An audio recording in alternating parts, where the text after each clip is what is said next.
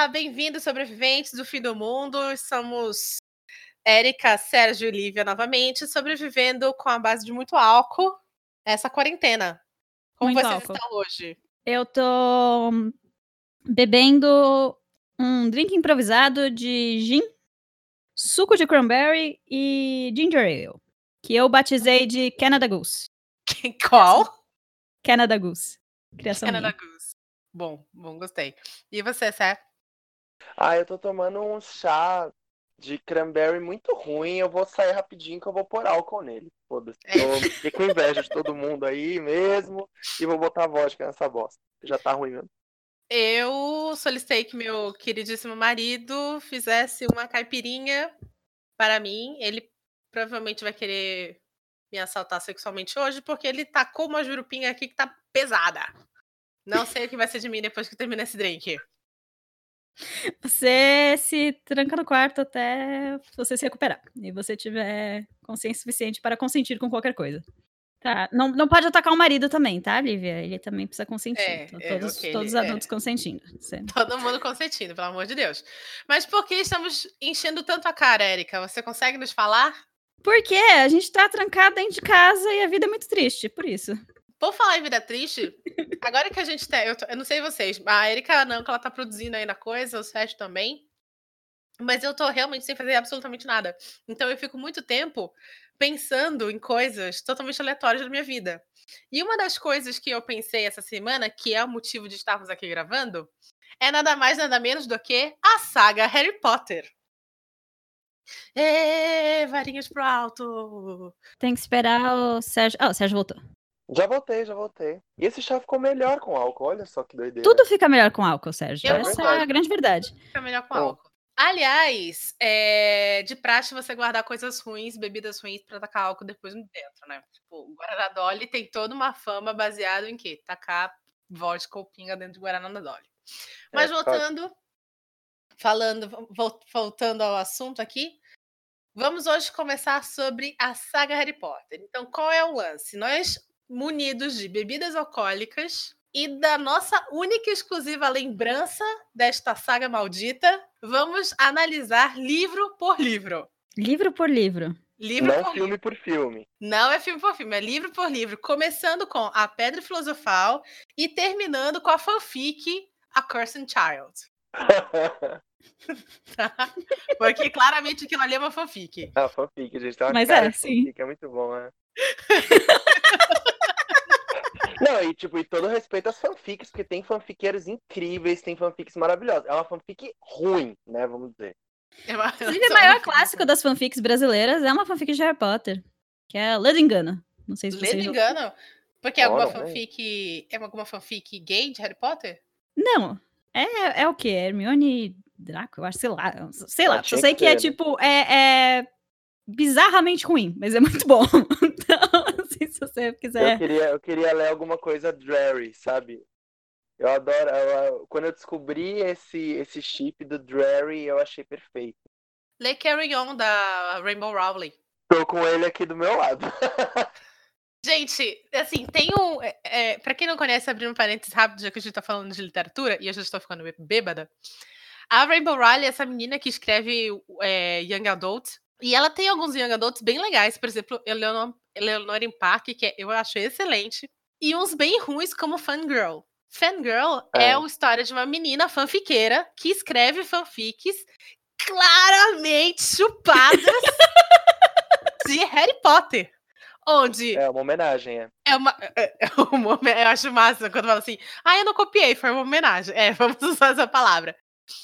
E Ah, assim, quando a menina é muito fã do rolê, assumidamente fã, louca, e fala que é meio autobiográfico, é uma homenagem. Aí é uma Ela tá- homenagem. Ela tá copiando e usando os personagens, etc., que deram dinheiro pra mulher, pra quem ela também deu muito dinheiro, mas a gente chama de homenagem. é, E assim, quando você tá homenagem. copiando alguém que é milionário, não é roubo. É. Cara, eu acho É eu tenho homenagem. certeza Essa é a que o Bill. Gates virou um dos homens mais ricos do mundo pensando como fosse Érica. Eu tenho certeza disso. Bom, mas enfim, sobre o que, sobre o que, que, é esse- sobre que, que é isso? A história dessa menina que é fanfiqueira e faz essa fanfic que é baseada em. Não vamos falar, mas é claramente Harry Potter. E é exatamente isso: é o Harry e o Draco se pegando. É, então, me falaram isso, me venderam esse livro assim e falaram, ó, leia, aí me emprestaram e tá aqui do meu lado, eu quero lê-lo mesmo.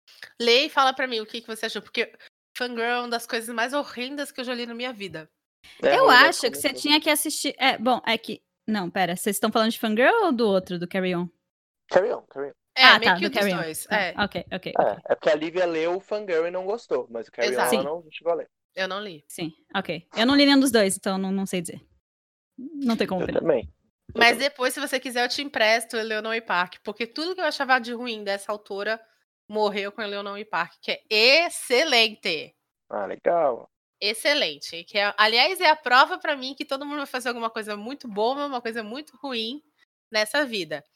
Assim como Nossa Senhora J.K. Rowling, que fez livros muito É. bons e fanfics horrorosas nessa saga. É.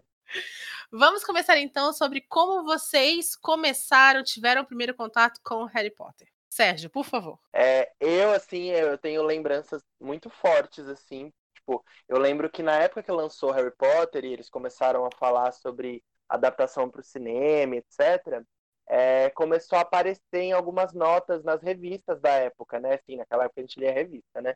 É, não tinha coisa de internet, né? É, só os fins de semana ou depois da meia-noite. E aí, é, tinha na, na Herói, né, na Herói 2000, em todas as revistas, assim, e aí me chamou muita atenção, assim, né, e, e- só que o que me pegou forever, que é a minha grande lembrança, é quando eu tava, eu ia muito na Saraiva de fim de semana com a minha mãe, a gente ficava lendo revista lá, porque a gente não tinha dinheiro pra comprar, e Quem aí, nunca? é, quem nunca?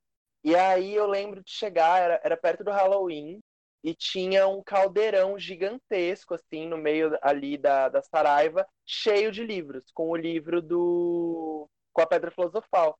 E tinham coleguinhas na escola que estavam lendo comentavam, falavam pra mim sobre a história, e eu fiquei muito interessado. E aí eu tinha nove anos, né? Acho que oito, porque eu não tinha nem completado nove ainda. E aí.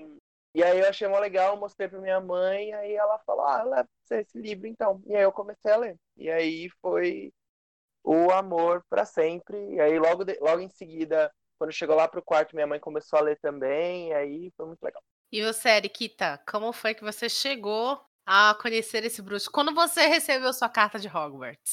Ó, foi mais ou menos na mesma época do Sérgio, eu acho. Só que eu acho que o meu foi no começo do ano, não perto do Halloween. Por quê? Olha, Porque a, a- ao mesmo tempo, assim, de tipo, começo do ano, assim, férias escolares e tal, minha mãe falou que. Porque minha mãe sempre. Assim, eu sempre gostei muito de ler. E minha mãe, coitada, ela Hum, precisava encontrar coisa pra eu ler, né? Porque uhum. E aí ela ouviu falar desse livro, eu acho que leu em alguma revista, algum jornal, alguma coisa assim. Falou: Ah, tem esse livro tal aí que chegou, todo mundo tá amando e tal. Parece que é muito bom o Harry Potter. Eu, ok, guardei isso na minha cabeça e fiquei, ah, quem sabe, um dia. E aí veio a lista de material da escola, e eles. Eu lembro, na minha escola, a gente tinha que todo mundo comprar, tipo, dois livros, assim, de literatura pra ler durante o ano, e tinha uma lista de livros recomendados. E Harry Potter tava na lista de recomendados. E foi mais ou menos assim na época. Eu falei, ah, bom, já que nossa, que apareceu sonho. assim duas vezes na minha vida, né? Uhum. Vamos escolher Harry Potter pra, pra comprar pra mim. E aí eu eh, foi quando eu comecei a ler esse e minha mãe leu comigo. eu- Era engraçado, porque assim, quando eu falo que minha mãe leu comigo, não é que, tipo, ela lia pra mim. Uhum. A gente lia ao mesmo tempo. Eu lia o Uhum. livro, ela também lia o livro e depois a gente conversava sobre ele. e aí, então, é, eu acho que ela leu, assim, mais ou menos comigo até o quarto livro, talvez, e aí depois eu só. Eu, eu lia sozinha, até porque depois do quarto livro eu comecei a ler em inglês. E- Hum. É, Uh, bilíngue, filha da Xuxa, Sasha. é. É. E aí minha mãe, tadinha, ela não, não- Esse sacrifício ela não fez por mim. Engraçado, eu tô percebendo bem. que o quarto livro é meio que um divisor de águas, né? Na série. Pra Ele mim é. foi um super divisor de águas na série, já adiantando isso.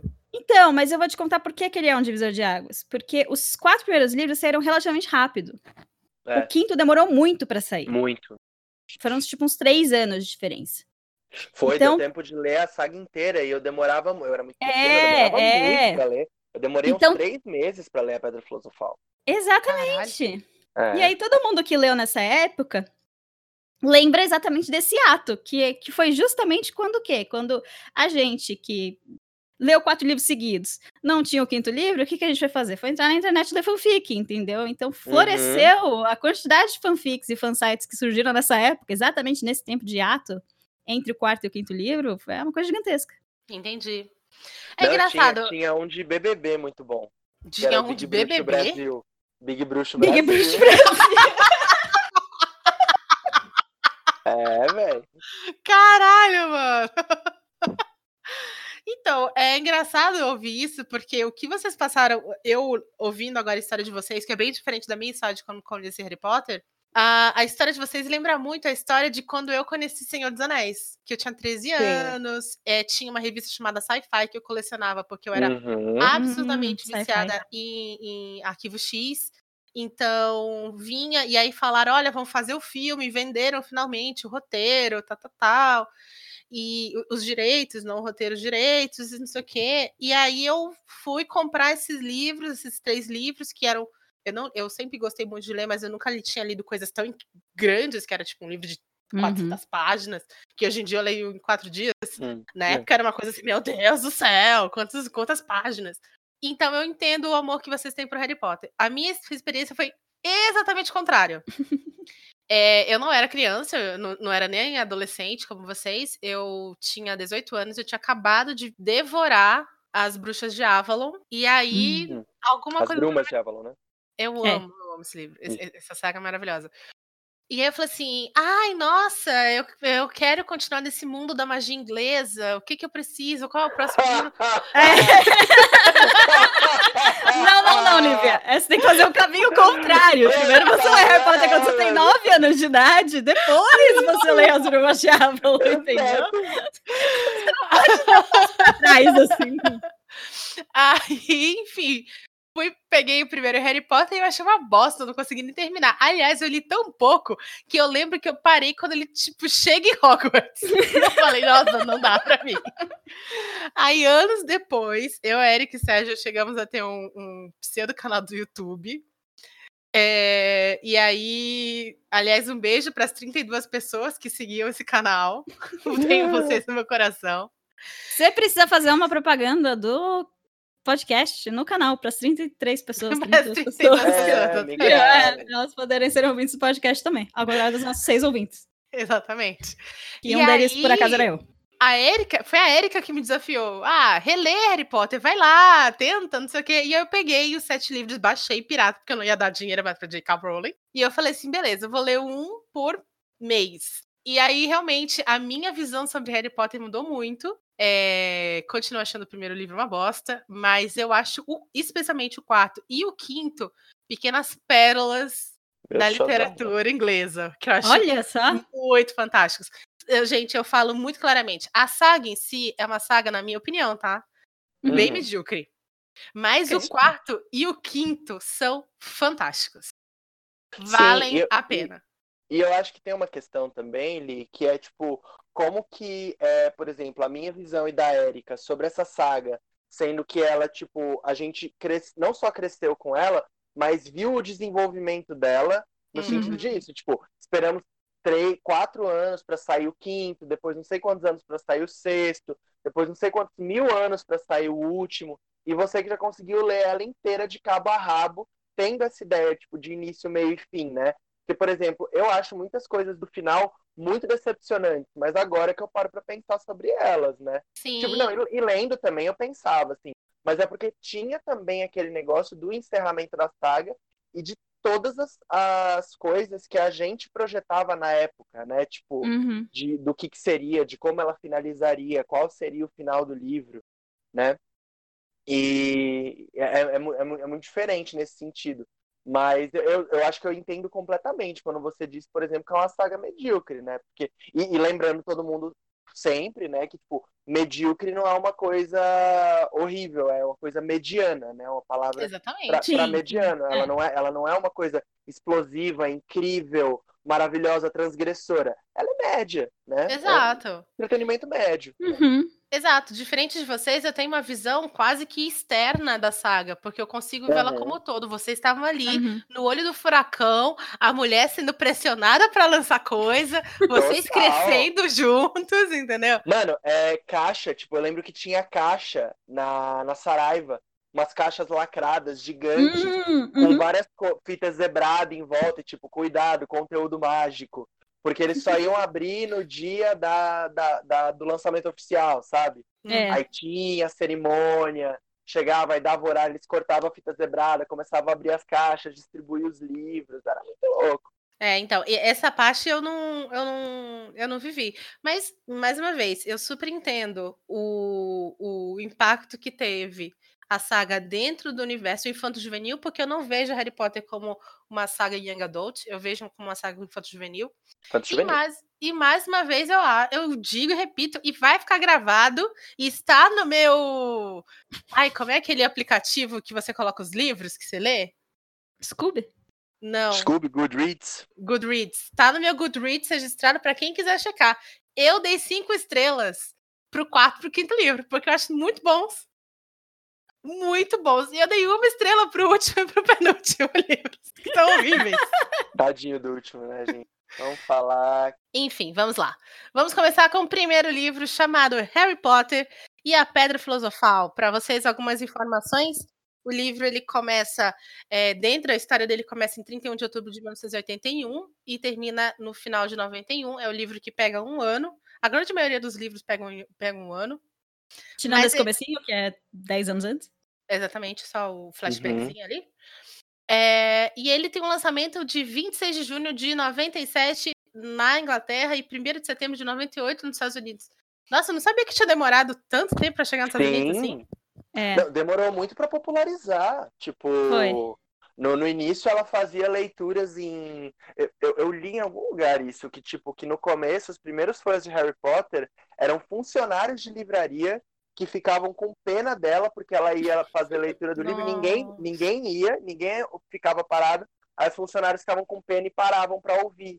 E aí Pois é, começaram né? a gostar e ler. É, escritor iniciante, que tipo, ninguém É. conhece e tal, é, É. normal, né? Não é... É, e a edição brasileira foi pela editora Rocco em 1 de janeiro de 2000. 2000 eu tinha É, 15 tinha anos, nove gente. anos. Eu tinha 15 anos. Eu não estava mais pensando em bruxinhos fofos nessa época, aos 15 anos. Vamos lá, o que nós lembramos de Harry Potter? Quem quer, quem quer começar? Olha, pra mim, eu tô até pegando os meus aqui. Meus Não livros. pode consultar, tem que ser ó, da não, eu vou cabecinha. consultar. Eu tô olhando, não, tô olhando a capa, só pra. Não, até porque eu não tenho nenhum deles aqui comigo. É, e eu tô olhando o meu, uma edição nova que eu ganhei de, de presente, que as capas são mó bonitinhas. Aquelas Mas. azuis? É, é, acho muito Ah, fofas. tá bonitinho. Mas, por exemplo, pra mim uma coisa que ficou muito louca foi, tipo, quando eu fui reler, eu, eu reli um e o dois, médio recentemente, né? Deve fazer uns três anos já, mas. É... O um é muito engraçado, como, tipo, na época pra mim era um livro gigantesco, né? Tipo, eu demorei três, Uhum. três meses pra ler. E quando eu li dessa vez, tipo, foi uma- menos de uma semana e eu fiquei tipo, caralho, é muito bobo, né? É. Tipo, É pequenininho, tem 264 É, uhum. páginas. isso, né? E tipo, e acontece, os acontecimentos são muito muito rasinhos, né? São são tem coisas é, é tudo muito rápido e tal, mas eu acho que já começa colocando algumas coisas que pra gente que era muito pequeno, é, começa começa a conquistar, né? Por exemplo, as cenas de ação, como por exemplo a luta com o Trasgo. O final desse capítulo do Dia das Bruxas eu acho muito bonito, que é uma Uhum. coisa que fica muito na minha Uhum. cabeça, que é tipo, ah, existem, existem coisas no mundo que não dá pra fazer sem se tornar melhores amigos, e vencer um, tra um Trasgo das Montanhas é uma delas, né?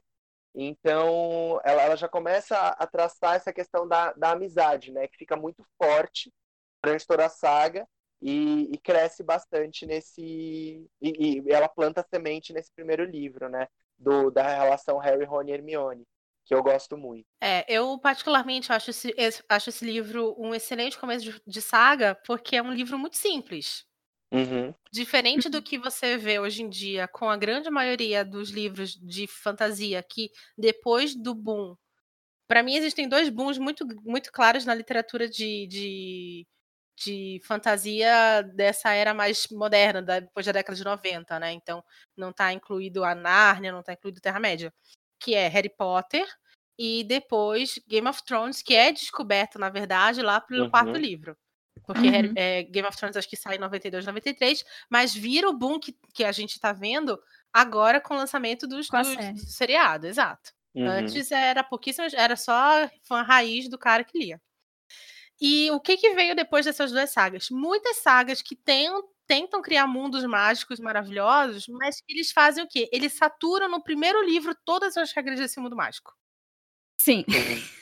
E aí você Sim. tem os livros de 700 páginas, onde nada é um acontece. saco. Exatamente. É só uma grande descrição de coisas acontecendo, tipo de, de como o universo funciona. Tipo, é como se você lesse um manual de física, só que é um manual de mágica. Exatamente. assim, né? Exatamente. Ah, real. E eu acho que ela faz isso de uma maneira linda no primeiro livro, porque é uma história simples, personagens Uhum. simples, são crianças, é, e ela faz é, todo esse mundo mágico ser criado dentro de um, microsco- de um microcosmo que é Hogwarts. Uhum. Que é uma escola legal pra caralho. Sim. Uhum. E, e- e sendo apresentado pra gente, tipo, porque assim como nós. É muito legal, a estratégia é boa, porque assim como nós não conhecemos esse mundo, o Harry não conhece esse mundo. Exato. Então, conforme É. as coisas vão sendo apresentadas pra ele, elas vão sendo apresentadas pra gente. E é isso que é muito legal, né? Tipo, você vai adentrando o mundo da magia através da, da lente desse menino, né? Que também, tipo, não, não sabe nada ainda. Exato. Uhum. E aí vem para a segunda parte que você acabou de falar brilhantemente. O Harry é, é todo mundo, principalmente vocês que, que começaram a ler com 9, 8, 10, 11 anos, que é meio que a idade do Harry, que eu não vou lembrar agora qual é a idade que ele começa, acho que ele começa É com isso, 11. 11. 11. É, todo mundo tá entrando na puberdade nessa fase. Então todo mundo se acha meio deslocado, meio feio, Uhum. meio estranho, meio jogado para escanteio. E aí e todo mundo quer descobrir quem que é especial. Exatamente como este menino Harry Potter. Que é, não Uhum. tem pai, não tem mãe, é criado ali, não sei o que, não sei o que, as roupas são muito largas. Descobre que é um cara, que é um menino especial, bruxo. Então, assim, cria-se é, identificação entre o leitor e o personagem principal. E tem essa coisa que, as- que eles estão não estão apresentando apenas para o Harry, estão apresentando para você, porque você é o Harry. Ó! Uhum. É, Então é Uhum. muito incrível isso, é muito bem feito esse começo. E você, Erika? sim. É, sobre esse começo, eu, eu pensando assim, eu acho que ele é um livro é um livro infantil muito bom, assim. Eu acho que ele é Sim. ideal para ser lido entre os 7 e 10 anos de idade, assim. Que você como o primeiro livro entre aspas, né, mais longo que você vai ler, né? Foi o primeiro livro sem imagens que eu li. Foi tipo, oh, meu Deus, não Exato. tem ilustração.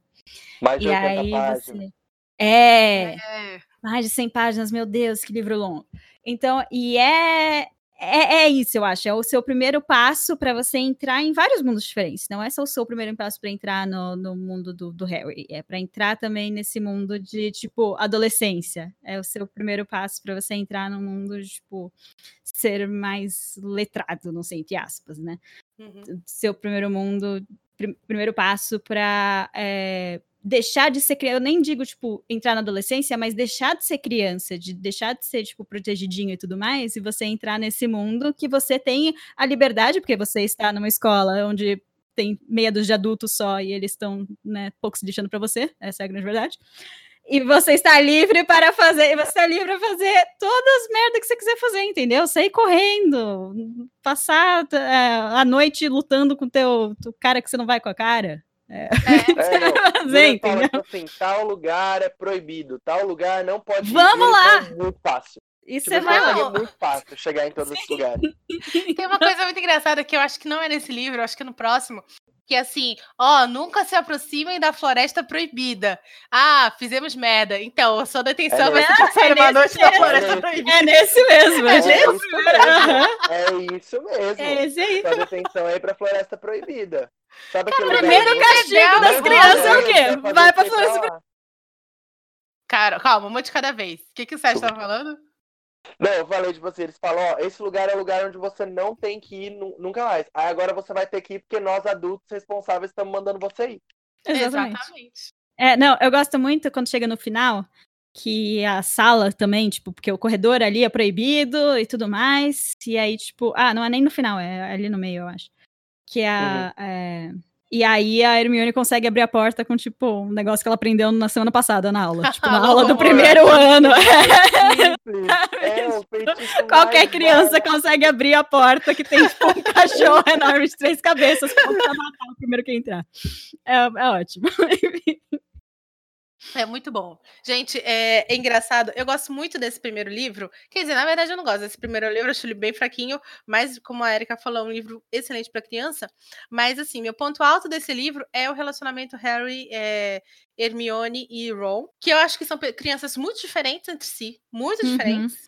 Sim. É, a, a princípio, você- eu não consigo ver é, conexão nenhuma entre elas, de jeito, é, raízes de, de família, tal, tal, tal.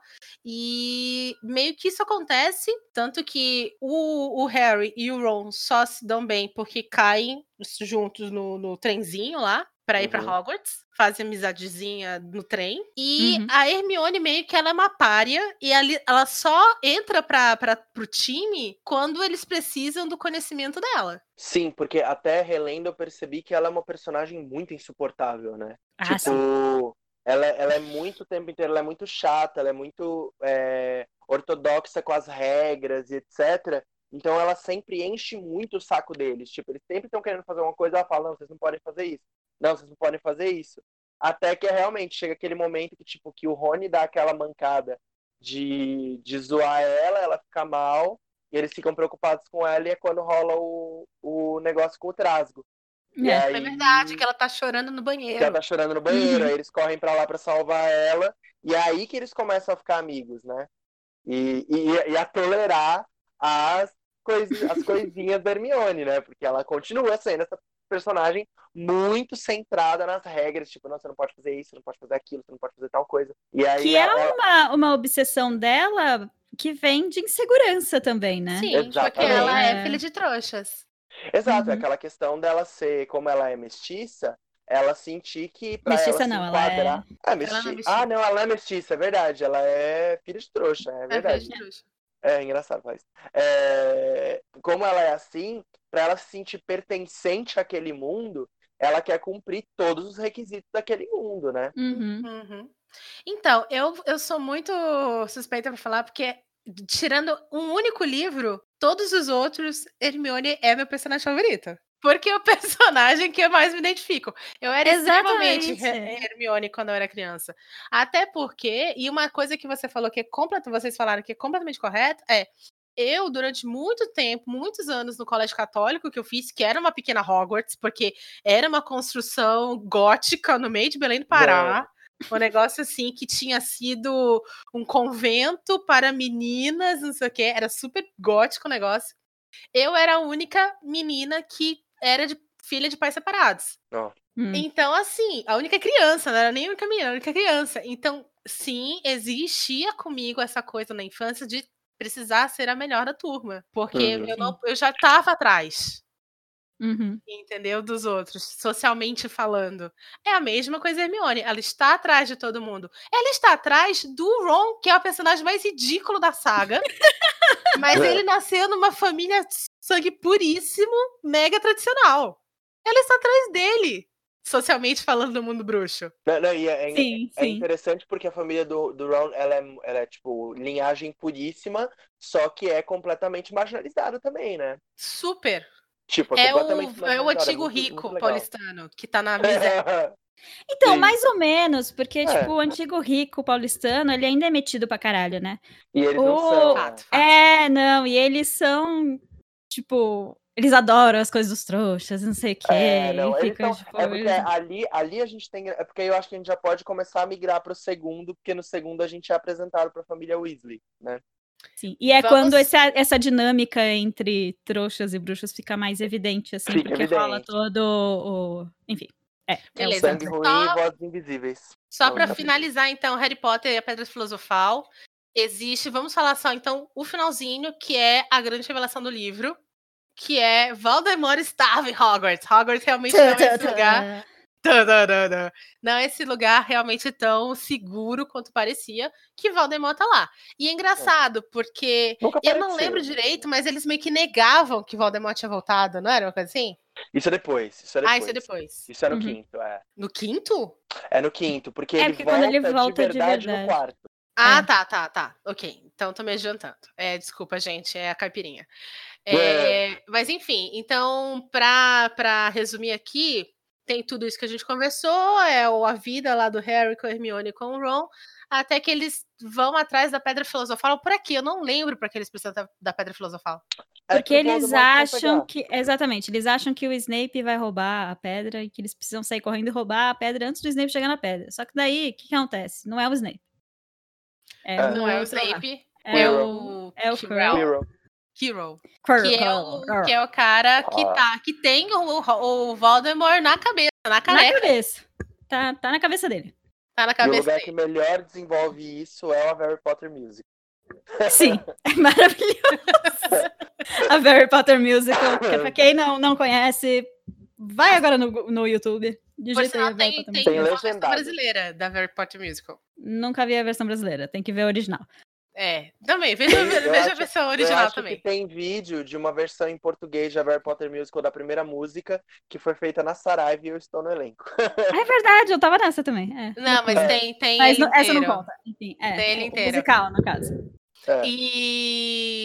Mas Enfim, só, só complementando do, do Snape, e e- porque eles acham que o Snape vai produzir o Elixir da Vida e assim trazer o Voldemort de volta. gente, crianças de 11 anos descobrindo isso. Acho A maravilhoso. É Hermione, assim. é que a Hermione é perfeita. É porque a J.K. Rowling, ela sempre falava que sempre que ela tinha alguma informação para ser passada pro leitor, ela tinha dois personagens que poderiam fazer isso. A Hermione ou o Dumbledore. Caralho, que maravilhosa. É. Olha o muito nível legal. da Hermione. A Hermione é maravilhosa, ela é perfeita, porque é isso, ela sabe tudo. Ela sabe, tipo, ela tem toda e qualquer informação sobre o mundo bruxo, porque ela leu todos os livros, entendeu? Exatamente. Então eu, adoro, é, eu adoro que no segundo livro, até quando ela tá petrificada, ela não tá podendo falar, ela ainda Nossa, assim resolve. Ela resolve o Sim. negócio. Essa Aliás, pra falar é fodida. O segundo livro, o segundo livro chama-se Harry Potter e a Câmara Secreta. Ele foi lançado na linha temporal é de 13 de junho de 43 a 31 de julho de 92, as coisas que acontecem. Uhum. É, ele foi lançado lá na Inglaterra em 2000 e 2000 não, em 98 e aqui no Brasil em agosto de 2000. Então assim, de 1 de 2000, 1 de janeiro de 2000, que é o primeiro livro, já sai o segundo em agosto de 2000 Uhum. Olha só. aqui, aqui é, no Brasil. E o começo do livro é igual a muitos, assim, acho que até o quinto livro começou igual, né? Que é o Harry tá lá na casa dos parentes trouxa dele, e aí chega o dia dele ir pra Hogwarts, ele respira, ai, graças a Deus, vou pra Hogwarts, e na verdade você vai pra Hogwarts pra quê? Pra sofrer mais do que você sofria É. na casa dos seus tios trouxas. Exato. É porque nesse tem um negócio muito legal, né, no começo, que não é legal, né, mas que é interessante, que é que o, o Harry passa o verão inteiro, né, tipo, depois de ter encontrado essa família em Hogwarts, esses amigos, essa comunidade, esse senso de pertencimento, ele passa o verão achando que ele não é nada, porque ele não recebe nenhuma notícia de ninguém. É. Ninguém responde as cartas dele, ninguém manda nada pra ele, e ele se sente completamente abandonado, porque ele tá lá com aquelas pessoas que desprezam ele, que desprezaram ele a vida inteira, e as pessoas que ele ama tão, não estão respondendo ele, e ele não entende por quê. Então a gente começa com ele meio, meio depresinho também nesse sentido, né? Porque é culpa de quem? Então, isso que eu ia falar, mas ele não é que ele não recebia, porque os, os tios estavam impedindo, né? de- Não, é o era Dobby. Deus, não, era o Dobby. é. Ah, era... ah, é esse que aparece o Dobby, o personagem mais fofo, querido do mundo. melhor personagem. Melhor Gente, personagem. eu não quero lembrar do que aconteceu. Sim. Eu tenho que parar de Exatamente. beber. Gente, o. Dobby é um elfo doméstico, porque lá os elfos, eles são essas criaturinhas feias, fofas, sabe? Tipo o gato esfinx. Eles são feios e fofos. É.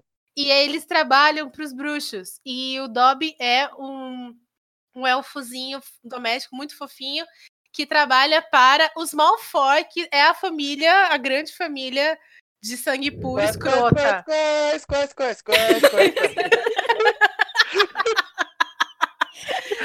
Essa é a grande família. É a grande família de sangue puro escrota.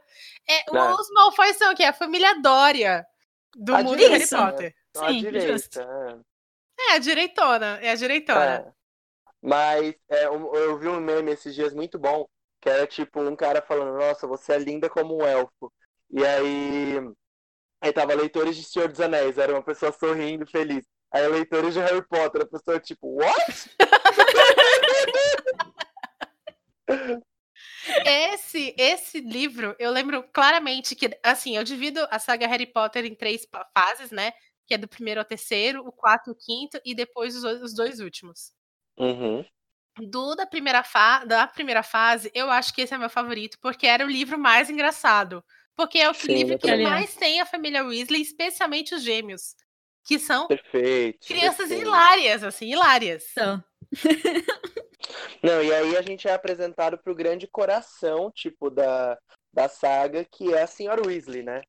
Senhora Weasley é o coraçãozão ali que abraça todo mundo e vira essa figura materna né, pro Harry, né? Que é, é maravilhosa, né? Eu amo essa mulher. Ela, inclusive, foda. manda presentinhos para o Harry no, no Natal, sim, né? Uhum. Sim, Ela é- manda. Ela, ela eu tenho que falar, eu acho ela uma personagem muito bem escrita, É, tipo, com um olha, arco muito digno, tudo, tudo dela, eu gosto muito.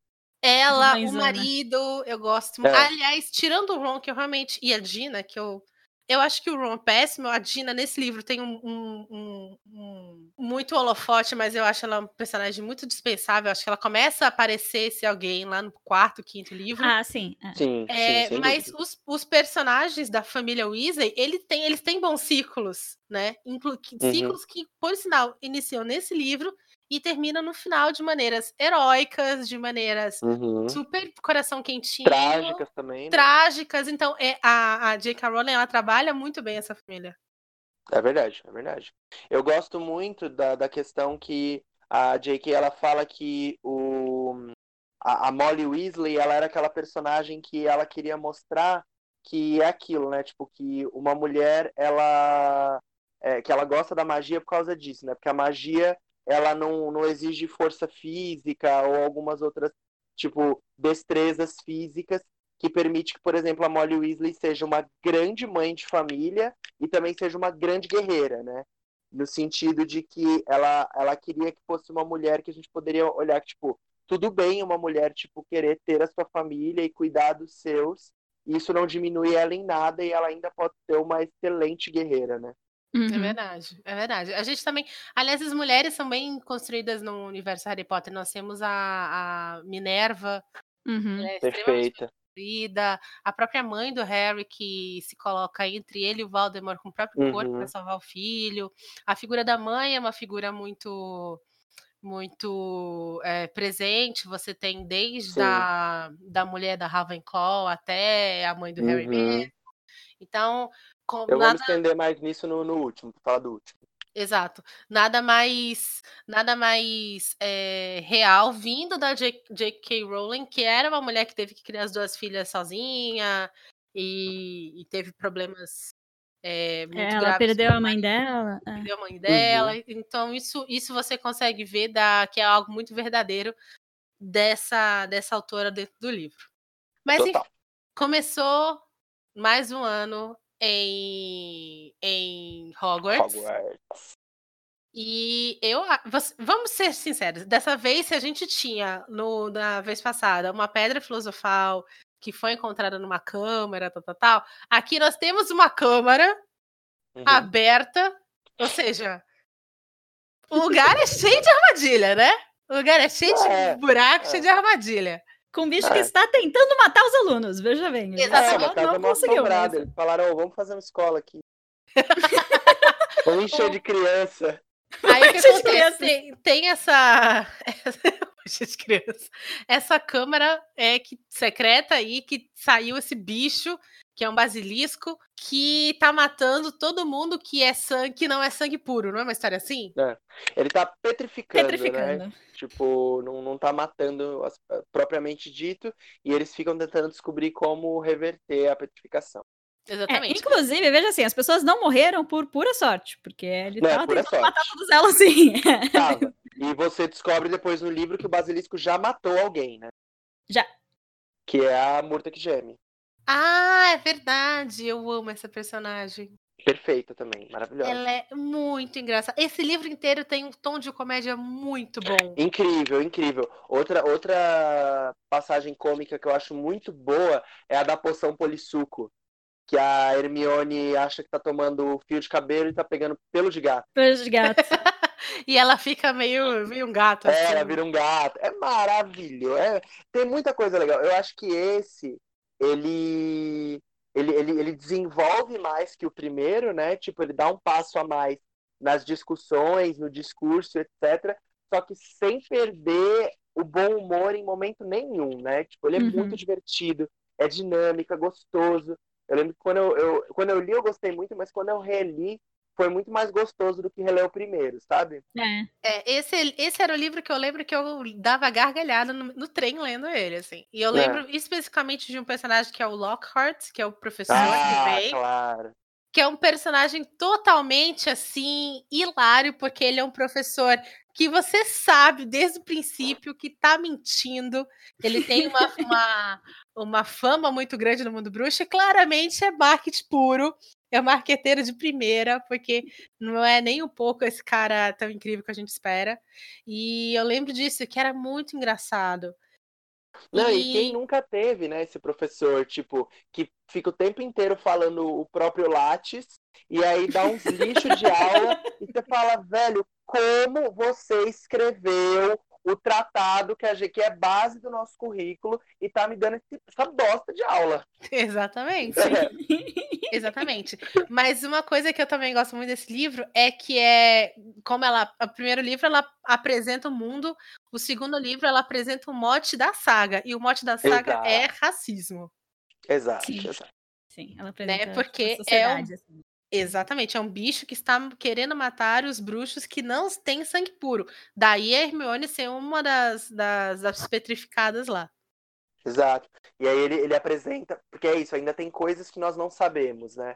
E aí ele vai apresentando, então já apresenta pra gente o termo de sangue ruim, né? E, e eu acho interessante isso, porque fica muito forte essa questão da criança, né? Tipo, não sei se vocês têm essa sensação, tipo, por exemplo, a gente tem um conhecimento do mundo e aí coisas vão sendo apresentadas pra gente ao longo da nossa vida. E a partir do momento que aquilo é apresentado, é como se um, um universo se abrisse e aquilo fosse criado naquele momento, mas aquilo sempre existiu. Por Uhum. exemplo, eu lembro quando eu descobri, vou, vou dar um exemplo chulo, mas é isso. Quando, por exemplo, eu descobri a palavra pornografia, sabe? Uhum. Tipo, é isso, tipo, você tem, na, na sua vida fica marcado como, tipo, a partir daquele momento aquilo começou a existir. Mas aquilo sempre existiu. Então, é, a gente nunca tinha visto, pre- prestar atenção no termo sangue ruim, mas se eu não me engano, se você olhar, no, no primeiro Harry Potter fala-se, na, na Pedra Filosofal. Tipo, comentam esse, esse termo, etc., mas ele não, não é dado nenhum holofote para ele. E você só vai descobrir o que ele é a partir do momento que o Hagrid vai e explica. Uhum. Entendi.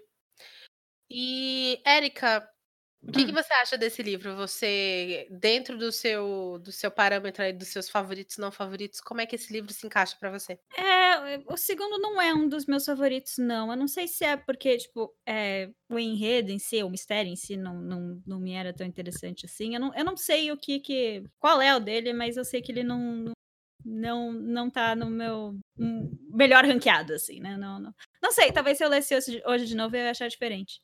Mas uma coisa que eu, tipo, eu fico me perguntando é por que que o Dumbledore contratou o Lockhart? Ele não sabia. Eu acho que o Dumbledore tá, tá cagando. Ele tá, não, Ah, isso a gente sabe, é, mas é. hum, Sei lá. Ah, ele tinha uma vaga aberta lá, falou, ó, vai, vem você aí, todo mundo gosta de E tem, e você. tem o lance Vai que. fazer bem pro marketing da escola. Isso, eu acho que esse é As mães vão adorar. É isso aí. tá É. É verdade, ok. E tem, e tem o lance, bom ponto. se eu não me engano, eu não sei se já é, já é citado aí, ou se é só citado no terceiro, que a vaga para qual ele vai, que é o Defesa contra a Arte das Trevas, não era uma vaga muito que todo, as pessoas se estapeavam para pegar. É não, verdade, é. é verdade. Já tava alguns quer, vários, várias. Com gente entrando e saindo, entrando e saindo todo ano, né? A única Eu pessoa que que, realmente quer é o acabou a- e ele não deixa. É, Motivos óbvios. Hoje a gente vai falar só sobre os livros. Se, se tiver mais do que 15, 15 ouvintes desse podcast, a gente vai fazer um especial falando sobre o- o- as outras, os outros detalhes dessa saga. Mas Snape é um, um personagem muito, muito tenso nessa saga inteira, né? É, Ele fica flertando com os dois lados a saga inteira. exato. é mas eu acho. Mas isso eu acho bom. Eu acho que é um personagem bem pensado no sentido de quebrar as ideias maniqueístas e isso sem passar pano nenhum pra ele, porque ele é um cuzão também. Totalmente cuzão. Né? Sim. Aliás, Né? quem não é, né? Tirando o Hagrid dos, e a Minerva dos adultos, quem não é? É, é que aí é, é super, eu acho super ousado quando ela chega. Isso eu tenho que dizer, que eu acho ousado quando você chega no, no, no, mas aí eu vou falar no último, né? Não vou falar agora. tá? Não, então, é que eu ia te falar, tipo, quando você chega no, no epílogo, tem, tem uma passadinha de pano ali, vai. Tem, tem Ah, não, uma tem- passada tem um de pano pouco. considerável. Não, não- Tem uma passada de pano considerável, mas Tem um veja, uma flanelinha. É, Ai, ai, acho esse Snape mesmo. eu acho que cabe, É. cabe, cabe ao leitor ter esse senso crítico de que o cara, tipo, foi um, um, um abusivo em muitos momentos, principalmente com a personagem da Hermione. E do Neville, coitado. Que não Também, é verdade. Nossa, tadinho do Sim. Neville, velho. Não faz nada assim. Gente, aliás, é assim, falando sobre os meus personagens favoritos, sempre tá Hagrid, Hermione e Neville. São, nossa, meus bebês eternos, assim. Não tem, tirando o quinto livro que Hermione cai pra ficar Luna Lovegood no Pra lugar dela. Ah, é. todos os livros é a trinca de ouro pra mim. É Hagrid, Neville e Hermione. Perfeito. Mas enfim, muito parecido com o primeiro, esse livro ele Muito. termina com uma questzinha, com uma ida a uma câmara onde você tem o, o encontro com o monstro final, que no caso É. seria o basilisco, no primeiro é o lá o professor com a careca do Voldemort. Sim. E então, Na- em estrutura, ele é muito não, parecido com o primeiro. Os- É, eu acho que é. os primeiros, todos os primeiros livros, eles têm essa. Acho que até o 5, até o 6 tem, né? Você sempre tem essa estrutura de vários acontecimentos que vão culminar numa grande batalha no final. E Sim. aí, e aí é, é sempre meio que seguindo essa, essa, essa liga, né? Tipo, todos os livros eles têm essa estrutura. Você tem um primeiro terço pré-Hogwarts, né? O que acontece antes deles irem para Hogwarts. Aí você tem o ano letivo em Hogwarts, culminando numa grande batalha no final. É, mas que faz sentido, porque Faz. né, você Eu- não vai colocar a grande batalha no meio do livro. Faz o menor Total, sentido. E é, e é o mesmo, o mesmo esquema de é, série policial, né? Você Sim. tem ali o crime E funciona. acontecendo, você tem os, os negócios, e só vai descobrir nos últimos 10 minutos quem que de fato matou a pessoa. É, eu Total, acho que e- assim, é, em estrutura, como vocês falaram, é muito parecida, mas eu acho que a intensidade, a intensidade muda muito do terceiro pro quarto do que Sim. acontece. Ah, E sim. o quinto é downhill, porque o quinto é muito diferente de tudo que a saga já tinha visto. Sim. Uhum. Então, é por isso que eu consigo fazer essa distinção muito clara desses três primeiros, dos dois do meio, que é o quarto e o quinto, e depois do, do final. Completamente, completamente. Podemos passar para o terceiro livro? Bora, Terceiro. Prisioneiro de Azkaban. O- Dessa, dessa trilogia é o que eu menos gosto, né? Ah, eu Ai, gosto do terceiro. bom, o terceiro amiga. de- dessa, dessa trilogia, ah, o terceiro é o meu favorito. Eu gosto muito dele. Então, cara, você sabe que eu não sei se eu fui ler, porque muitas pessoas falaram isso pra mim. Nossa, o terceiro é o melhor, o terceiro, o terceiro, o terceiro. E eu, particularmente, não gostei. Mas, Eu nunca, enfim, eu não gosto muito. os- o prisioneiro, Harry Potter e o Prisioneiro de Azkaban, ele foi lançado em. Deixa eu ver se eu tenho. 8 de julho de 99. Eu não tenho aqui a informação do, do, do tempo que ele se passa dentro da história mais. É, e ele é lançado aqui no Brasil em dezembro, então, de 2000. Então, a primeira trinca é lançada no Brasil no mesmo ano. Sim, foi tudo Eu direto. imagino o que tenha sido para vocês, crianças, na época, lerem assim os três livros, praticamente com diferença de seis meses entre cada um. Sim. É, demorava muito pra ler, então eu ganhei. É, então, era isso, por porque a gente era aniversário, criança. né? É, É. a gente era criança, lia devagar também. Então dava É. o tempo certinho de você ler, saiu outro, você lê. Saiu É. nós. Aí, esse aqui que acontece? É, a gente tem esse comecinho típico, que ele tá lá na casa do, do- dos primos. Quando acontece a, a notícia, numa, numa sequência que para mim é um embrólio, que é aquela sequência do, do, do, do ônibus, ele recebe a notícia que esse cara chamado Sirius Black, que é um presidiário, fugiu e que supostamente estaria querendo pegar ele para matá-lo. Então uhum. ele sai, foge de casa, vai em busca do de um de um ônibus. Ele, ele é foge, ele foge porque ele, ele faz feitiço sem querer, né? Ele ah, ele faz feitiço sem querer, eu não lembrava disso. Ele inflatia. Ele. É. A, a, tia dele tá tipo. Aquele embuste daquela Guida, tia horrível. Aquela horrorosa. não era tá a tia falando... dele. É, a tia Guida. É. Ela é irmã do tio dele. É, então, ela é tipo, ah, não tá. é tia. É, ele é obrigado é. a chamar ela de tia, mas não. Ah, tá, porque eu lembro que a tia era casada com um cara, não. E, essa, não, e ela não sim, era. Sim. Não, é, não é, a tia de sangue dele. Tanto é que é... Eu acho que o nome do, do capítulo não é. É, o grande erro de Tia Guida. É o nome do capítulo 2. É isso mesmo. E. E aí ele faz, tipo, ela tá meio que falando mal dos pais dele, que o pai dele era bêbado, não sei o quê. Aí ele fica louco, xinga e ela começa a inflar. E ela infla e vai Sai embora. Sai voando. É maravilhoso. Que é, que é uma cena muito boa no filme. Muito boa, ficou boa. Eu vi, eu vi esse filme. filme. É, meu pai, ah, não sei se você sabe, meu pai é super fã de Harry Potter, ele assistiu todos os filmes. E eu fui algumas vezes no cinema com ele, e eu lembro que eu assisti esse filme com ele. E eu lembro hum. de estar nessa situação da, da, da tia voando. Bom, é. mas enfim, aí tem isso, aí ele, ele sai e ele pega esse ônibus, e é uma coisa. Eu acho muito mal escrita essa parte, do, esse começo do livro. Uhum. E eu sei só que ele vai parar no beco, da, no beco diagonal lá, que é onde é o lugar onde todo ano ele vai para fazer as comprinhas dele. É o centro da cidade, né? O shopping bruxo. ele faz as comprinhas dele para ir para Hogwarts. É uma coisa assim. Uhum. E se eu não me engano, quem é que encontra ele lá é o Rony? É, os Weasley encontram ele é, no dia. É, só lembrando um negócio também, é, que eu lembrei agora, se falando, que é isso, né? Tipo, das regras que a gente sabe do mundo bruxo. Porque no segundo livro, acontece no início um incidente que o Dobby faz magia na casa dele, e aí ele recebe uma carta de que ele foi de que ele foi pego fazendo magia fora da escola e que isso gerava a expulsão dele de Hogwarts.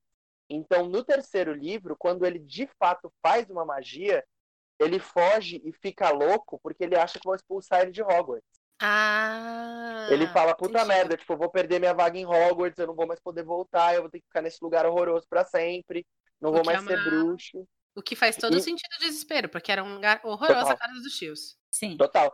E aí, e aí a gente tem a primeira, a primeira, o primeiro indício da, da corrupção no mundo da magia, né? Porque aí uhum. a primeira pessoa que ele encontra quando ele chega, é o ministro da magia. E o ministro da magia passa um pano gigantesco. Sim, fala, não, Falando, tudo bem. Ah, é isso. Quem nunca? É um menino é, branco, é, hétero, gente. Branquinho, privilegiado, família nobre. É. Ah, não é. sem querer. Tava bêbado por quê? Ah, não é nada. Isso porque Quem vamos lembrar. Quem não é verdade? Quem nunca é.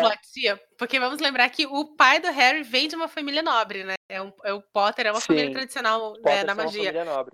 Mas eu lembro que o que eu mais gostei nesse livro, desse começo, que, na, mais uma vez, para mim é bem mal escrito, é que nós temos a primeira visualização da maldade palpável em Harry Potter, que é o Dementador. Exato, e é por isso que eu gosto muito desse livro. Tipo, é, eu me, me, me, identifico com ele, tipo, não me identifico, mas ele me chama atenção com a apresentação dos Dementadores. Eu acho que são é, é um elemento muito bem apresentado e utilizado nesse. É, eu acho que é um livro de transição mesmo. Porque o Sim. que você vai ter no quarto livro é. Gente, eu sempre, sempre tenho que publicar esse podcast como explicit, porque eu falo muito palavrão. E é o que a gente tem aqui. É o quarto livro é bota pra fuder geral Uhum. E antes disso, no terceiro livro, aquele tom infantil, ele tem cores bem mais escuras, com uhum. o Dementador sendo é, apresentado. Dementador, que é essa criatura que ele suga a felicidade, suga, ou suga é, a alma? É. Suga a felicidade da pessoa, é, né? Os dois, assim. Ele pode é, sugar a alma em situações específicas, mas quando ele tá perto, assim, ele só suga a felicidade. Ele suga toda a felicidade do ambiente, é. Exatamente.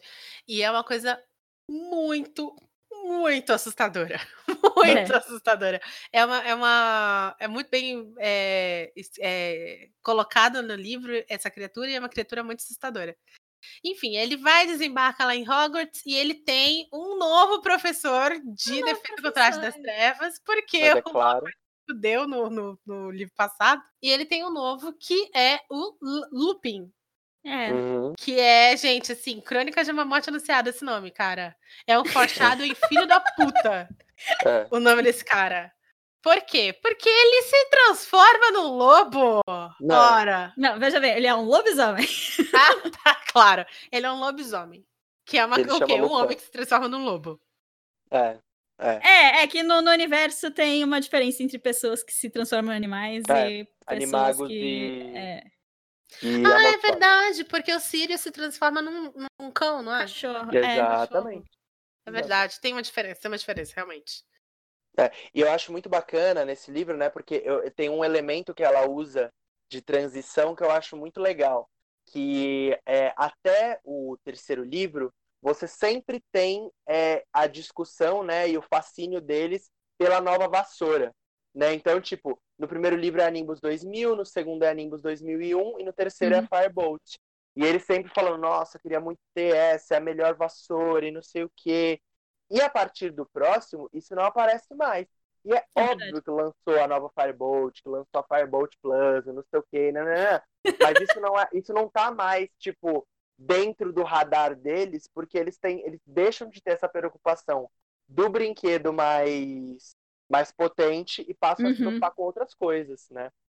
É, porque no final desse livro tem uma situação que eu acho que é a, o crescimento, né? O, a prova de, de maturidade do Harry, que é o espectro patrono dele. Mas a gente vai falar isso daqui a Exato. pouquinho.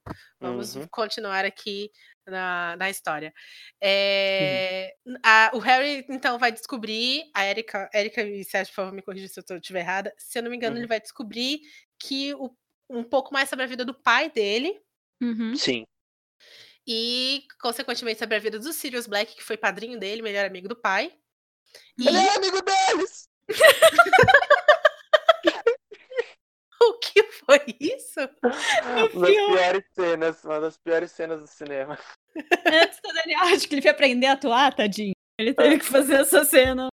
Um parênteses muito rápido, né? Dá mó dó desse filme, porque esse filme foi o filme que eles tiveram mais processo de ator, que o diretor mais foi É. atrás pra fazer transformar eles em atores. E eu achei esse um dos filmes com as piores atuações. Aliás, é o Quaron que faz esse filme, né? Quaron, Quaron, é. É o Quaron que faz esse filme. Mas não Então, gosto. e aí ele descobre que era o Sirius, o Sirius, o, o, Lupin, o Lupin, o Uhum. Potter, o Thiago Potter. Thiago James Potter. E quem mais? Tinha, eram quatro, não eram? Era o Pedro Pettigrew. O Nosso Pedro, que era grande rato. Exatamente. Esse fio, esse livro, é, ele vai contar essa história desses quatro amigos que são parentes do Harry, né? O pai, o padrinho e agora o professor. E todos eles, tirando, tirando o Thiago, se transformam em animais, né? Sim. Não, o Thiago O- também. O Thiago também se transformava no quê? Sim, ele era um servo. Um servo, Que né? é o Que formato do é- viado. patrono dele. Era um viado. É. E aí o Entendi. patrono do Harry. Ah, é- é, tem, tem na, na tradução, acho. Eu lembro que tinha comunidade no Orkut zoando isso. Thiago era o viado. Fala, meu pai era viado, é, um coisa 15 anos de idade. Então. Aí era o, o, o Sirius virando um cachorro, o Lupin um lobisomem, o Thiago, agora que eu não lembrava, era um, um viado, e o Pedro Pettigrew é um rato. E adivinha quem tem um rato? E ninguém. É, é, é assim, tipo, várias coisas, né? Tipo, você tá ali com seus amigos, se inventando, tipo, vendo que animal você vai se transformar e tal, e o teu amigo se transforma num rato. Você não ia achar isso um, levemente preocupante, assim? Um Eu ia. mesmo, tipo. É. É Eu porque ia, eu ia falar assim, você mano, pra que quê? Sempre... É porque o Pettigrew, você percebe que na dinâmica deles, né, dos marotos, ele é um ele é muito verme, né? Ele é muito subserviente a eles É. pra tentar se encaixar o tempo inteiro. Então, pra eles, eu acho que era a coisa mais normal do mundo, né? Tipo, ele virar um rato, deviam até zoar ele por causa disso. Mas se eles soubessem que eles porque- estavam num livro, eles iam perceber que a coisa. Exato. Até porque os marotos, eles são muito escrotos, né? Eles são. Mas isso a gente só vai descobrir no quinto livro, então vamos por Exato. partes. Exato. Aliás, a gente vai. é, é, tudo que você conhece nesses três primeiros livros é as pessoas que você fala assim, nossa, que pessoa legal, é meio que destruídas nos próximos, né? Todo mundo, Sim. todo mundo. É é muito legal, né? é muito legal porque eu acho que é essa visão da criança mesmo, né? Sim. Que a gente é apresentado um mundo, um mundo maniqueísta pra gente, de bem e mal, a pessoa é boa, ela é ruim e tal. E aí você compra isso. Só que aí depois as coisas, você vai percebendo que o mundo é muito mais cinza, né? E eu acho que nos É. livros isso acontece bem evidentemente de uma maneira boa, assim. Não, e é quando você descobre que seus pais não são perfeitos. Que, né, Exato. que tem a. E, é. é, e é tenso você descobrir isso, né? Eu não sei se é nesse livro que tem uma, uma visão, um É depois. flashback do É Tiago maltratando É no esse- quinto. É no quinto, é no Ah, quinto. Então, no quinto a gente conversa sobre isso. Tá. Mas falando em animais, esse livro tem um hipogrifo! Que meu Deus! Sim! Gente, assim, gente, esse, esse, esse livro foi o livro que eu agarrei um ódio do Draco Malfoy. Mas um ódio de assim, eu falei, mano, meu Deus do céu, esse menino precisa morrer no final dessa saga. Desculpa, eu lembrei daquele, daquele GIF, trecho, sei lá, de community. Que é tipo, ah, eu, eu até, até. Racismo tudo bem, mas maltrato animal é. Ai, Existe um limite. Aliás, é engraçado você falar isso, porque tem um cara, que eu não sei se era o Sid Field, que é um grande teórico, o teólogo é, teórico, que é o grande teórico do, do roteiro, que ele fala assim: olha, você quer provar que a pessoa é ruim, você põe ela matando um cachorro. Isso. Exato. Aí você prova que a pessoa é ruim. E é exatamente isso, uma criança escrota pra caralho, Não, Draco Que- é provoca o, o Bicuço, que é, um, é o hipogrifo do Hagrid, que virou professor do, do Animais Fantásticos, né, da- da, Isso, trata das É. criaturas mágicas. Isso mesmo, trato de criaturas mágicas. E ele provoca o animal, que, obviamente, como qualquer animal do mundo, é, ataca ele. Muito bem feito. Sim, E por causa disso, o animal é assassinado. sim. É, e, e o que é, tipo, regra no nosso mundo, né? Exatamente. Isso é regra. Draco é aquele moleque que pulou na, na- no negócio do tigre. E aí É. matar o tigre. Exatamente. E aí mataram o tigre, coitado. É. Não é mesmo? O tigre tava é- lá sendo um tigre, sabe? Curtindo a É. vida dele de tigre, aí vai lá- vai lá um moleque burro. Em cativeiro, né? Pois é. Exatamente. Em Mas- isolamento social. Mas a gente tem que você tem a virada de que o, o ratinho do Ron é um Criminoso de guerra. É um criminoso de guerra. Criminoso de guerra. Você tem a, a menina. a- gente, eu tô péssima. Eu não devia ter tomado essa- essas biritas aqui. Você tem a, a Hermione é, participando de várias, várias aulas, assim, de uma maneira estranhíssima. E você descobre que ela, ela tem um vira-tempo. E assim, essa é a situação mais bizarra desse livro. Porque vira-tempo é um, pra quem nunca leu Harry Potter e provavelmente nunca mais vai ler depois desse, desse programa, é um negócio que você gira e você volta no tempo. A fucking professora dá um negócio poderosíssimo pra essa criança. Ô, E mas, ela usa pra quê? Pra estudar mais. mas eu aí eu, meu acho. Não, e aí eu digo, tipo, o... isso eu acho que até faz algum sentido, porque a McGonagall vira e fala, ela sabe que a única pessoa pra quem ela poderia dar essa Sim. porra que não Que vai ia- seguir as regras. e entender a gravidade de ter essa merda na mão é a Hermione. Ela vira e fala assim, mano, se eu der pra essa menina isso aqui, ela vai usar isso pra estudar e pra se transformar numa, numa bruxa genial. Ela não vai querer poder, ela não vai querer mudar eventos históricos, porque ela é inteligente o suficiente pra saber que isso só vai dar merda. Então é isso. E o que, que a Hermione vai faz? Tudo certinho. Vai, vai, presta tudo boas notas. ela é, ela é a pessoa- personagem mais sensata, não tem o que falar. Exatamente. E aí o que acontece? É, o Harry é atacado por. A gente, assim, muita coisa acontece nesse livro. Eu tô bêbada, a gente não vai lembrar. Tá. Tem um tempo curto aqui. É. O, o Harry é atacado por um, pelos dementadores que já tinham tentado atacar ele lá no trem de Hogwarts. Ele é atacado na floresta, aí sai um cara do meio da floresta e conjura um- uma magia que é- acho que é a primeira vez que a gente vê essa magia no- no- na saga, né? Não, o Lupin já o Lupin tinha. ensina na, na sala de aula, como tem verdade. dementadores na escola, que tem isso, né? Tipo, como o Sirius Black. Mas ele tá não ensina pra todo mundo, ele só ensina pro Harry. Ah, Tem ele ensina os bichos. Não, mas ele ensina eles fazerem o patrono com o bicho-papão, não é? Ah, não, é o bicho papão não, é, é o outro, outro. Exatamente. Ah, é, é porque o outro Harry fica muito feitiço. sensível aos, aos dementadores, é verdade. É. Ele ensina só pro Harry. Mas é porque tem dementadores na escola, né? Os dementadores, eles são É. os. é, guardas da prisão dos bruxos, que é Azkaban, e aí eles vão pro meio da escola, eles botam a PM ali no meio da escola pra ficar com os alunos. Exatamente, porque, gente, vamos lembrar o que, que a gente tava falando sobre o começo desse livro. Um, presidiário chamado Sirius Black fugiu e ele tem uma conexão com essa criança que é o Harry Potter. E a gente já teve vislumbres de talvez o grande mago das trevas voltando. É uma situação crítica. É. Botaram a PM no- na escola. É. olha, tá- olha o Dorian aí aparecer de novo, gente. É, e, pra, e pra variar, quem, quem causa mais traumas ao moleque é a PM não o prisioneiro. Exatamente. Exatamente. É. A PM causa mais traumas. E aí, o que acontece? Esse cara sai do, do- da floresta e conjura um patrono que é um cervo, não é um viado? É um viado? Exatamente. Que é um cervo. E salva o Harry. E aí todo, todo mundo não, né? O Harry fica jurando de pé junto que é o pai dele que tá vivo. Tá vivo. O fantasma do meu pai veio me salvar. Meu pai tá vivo, meu pai não morreu. Pá, pá, pá, pá. Harry tá lendo muita Marvel. Muita Marvel, muita Marvel. Acontece alguma coisa que eu não vou lembrar o que, que é, que a Hermione fala assim, gente, vamos no tempo consertar tudo isso? É, É, o. Dumbledore fala que ela pode. Ah, é isso que Dumbledore acontece. que... Nossa, gente, eu preciso ler esses livros. Não, preciso não, tem... preciso reler outras coisas.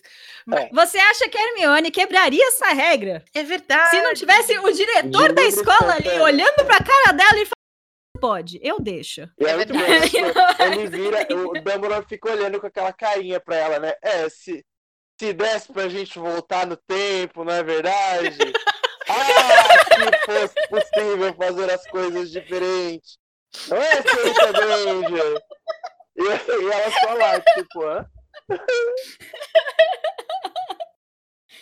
Enfim, aí eles voltam no tempo, salvam o bico, porque se eles não voltassem no tempo e não salvassem esse hipogrifo, eu não estaria fazendo esse programa com vocês, porque eu não teria terminado de ler essa saga. Eu teria completamente abandonado. E aí, a gente tem essa, essa revelação que é muito legal, principalmente para quem gosta de, de história de viagem no tempo como eu, que é o vira-tempo. Ele não cria um- uma, uma linha paralela, ele permanece a mesma linha. Uhum. E por que eu estou falando isso? Porque a gente vai conversar sobre isso na fanfic A Cursed Child. Ah, E quem é que socorro. sai? Quem é que sai da, da, do meio da floresta e conjura o, o espectro patrono? Não foi o pai do Harry, foi o próprio Harry. O Harry se salva. E eu acho isso muito legal, porque pra mim Sim. Uhum. é no momento em que Eu esta adoro isso. criança percebe. Meus pais morreram, eu não tenho ninguém, eu só tenho a mim mesmo. Exato. E aí Exato. nós temos um amadurecimento desse personagem aí. E é Exato. por isso que não tem mais é, Firebolt, não tem mais nada disso nos próximos livros. Porque houve esse amadurecimento forçado e traumático nesse momento aí. Uhum. Mais alguma É, coisa no, sobre ge- esse livro? no geral, ele é bem legal, assim. Eu acho que a estrutura de suspense dele ela é legal. Me marcou muito esse livro, porque eu lembro que eu terminei de ler ele numa madrugada. E eu tava me cagando de medo do, do Sirius. Black, não sei o quê. E aí chegou, tipo, é, o namorado da minha mãe da época, ele chegou em casa de madrugada, velho. Aí eu só ouvi abrindo a porta. Mano, eu me caguei inteirinho Tadinho. lendo este livro. Mas ele é muito legal e ele é legal porque ele nos apresenta também, tipo, começando essa ideia do, do, do mundo cinza, é, você pela primeira vez vê que a justiça pode estar errada. Porque Sim. quando Sim, o Harry encontra o Sirius, ele descobre que o Sirius é inocente. Sim. Então, parece que a polícia prende pessoas inocentes. Hum. E parece que a PM ataca criança. Exatamente. Então, tipo, eu acho legal, porque e aí e aí você descobre que o, o verdadeiro o verdadeiro traidor da família Potter foi o Pedro Pettigrew, né, que não foi o, o Uhum. Sirius. E, e é muito legal. Eu, eu, eu acho que começa É. e, e ela trabalha um negócio que, que eu descobri em Harry Potter, mas que é uma grande tristeza no mundo. E quando os autores são sádicos, o que que eles constroem pra gente, pra gente se fuder? Um futuro, Uhum. né? Ele constrói ideias, ele Uhum. constrói é, projeções, né? Planos, etc. E os Sirius, na hora que eles pegam tudo, lá o Pettigrew, etc., Ele uhum. começa a falar, Harry, talvez você pudesse morar comigo, eu poderia ser seu padrinho, tipo, eu sou sua família, você não vai precisar mais ficar com seus tios, mas claro, se você quiser, não sei. E aí o Harry fica louco, pensando, puta merda, eu nunca mais vou ter que voltar para aquele mundo horroroso, aquelas pessoas horrorosas, e etc. Mas é claro que a vida é muito diferente das coisas que a gente planeja, né? A, a vida uhum. é essa uhum. caixinha de surpresas. Exatamente. Exatamente. É, eu, o meu problema com esse livro é. Eu gosto muito do terceiro ato, mas eu não gosto tanto do ritmo que é implantado nele nos dois primeiros atos do livro, e eu acho o primeiro ato do livro muito, muito mal escrito. Que uhum. é algo uhum. que ela vai mostrar em outros livros no futuro. Uma queda da qualidade da escrita dela. É por isso que esse livro não é muito. Não sou muito fã. É, mas falando que, pegando um, um, um gancho aí do que o Sérgio falou, tem um autor de novelas brasileiro que eu acho um gênio, que é o Silvio de Abreu. E uma vez hum. perguntaram pro Silvio de Abreu assim: Silvio, como é que você faz as pessoas chorarem? E ele deu uma resposta brilhante. Ele falou assim: você dá algo para elas e depois você tira esse algo. Uhum. É. Que é exatamente o que ela faz. Ela dá um vislumbre de família pro Harry e depois ela tira da maneira mais horrível que tem. Exatamente. Perversa. É. E eu acho que se eu relesse esse livro, porque aí eu parei, eu não cheguei a reler ele, né? Quando eu comecei a reler os livros. E aí eu garrei ranço da, da autora e aí nunca mais. Mas é, eu acho que relendo ele eu gostaria mais dele, sabe? Mas na época que eu li, eu lembro que o terceiro ato gostei, mas que o, o desenrolar dele para uma para eu criança não foi tão interessante. Bom, antes da gente ir para o quarto livro, é, eu gostaria que você lembrasse que esse podcast você encontra na Apple você encontra, é, enfim, vários lugares diferentes. No Spotify. No Spotify. no Spotify. principalmente. Na Apple, no Spotify. Não, ainda não está no Google, no Google Pods, mas vai estar tá em breve. E no, Arco, no Anchor, que é onde a gente publica, você sempre vai escutar lá primeiro. É, a gente vai parar aqui, a gente vai continuar a saga Harry Potter no próximo programa. Esse programa vai ficar assim, esses três primeiros livros. E se você quiser assistir, ouvir, assistir é, ouvir os próximos livros, é, lembra sempre de é, adicionar a gente no seu, no seu distribuidor favorito de podcast, tá bom? Eu, eu sou Lívia Leão. Eu sou Erika Jurti. E eu sou Sérgio Marques. E até a próxima. Tchau, tchau. Tchau. Sobrevivendo ao fim do mundo.